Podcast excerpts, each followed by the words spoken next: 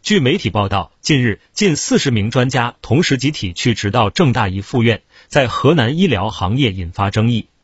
面对几乎一个科室团队的集体去职，郑州市第七人民医院一位负责人愤愤不平地表示：“作为市级基层医院，近年来我们在引人、留人和发展上面临很大压力。人才不是不可以流动，关键是该怎么流动。”不讲规则，悄无声息的挖人，而且一挖就是一个团队，弄得我们正在诊疗的临床业务措手不及。目前这个情况已经向郑州市委主要领导汇报了。多位受访的基层医院负责人均表示，大医院或者说超大型医院对人才的虹吸，势必会加剧对患者的虹吸效应。这与国家推动分级诊疗、优质医疗资源均衡布局相违背，也不利于构建总量扩容、布局合理、群众便捷就医的医疗服务格局。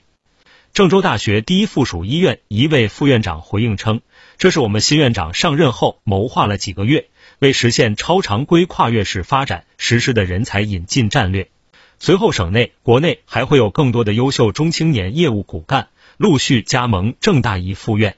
目前，河南省卫健委了解了相关情况后，已经发函叫停。公开资料显示，郑州大学第一附属医院始建于一九二八年九月，其前身为原河南中山大学医科。目前，全院有在职职工一万三千九百一十人，有河医院区、郑东院区、惠济院区、南院区四个院区。听头条，听到新世界，持续关注最新资讯。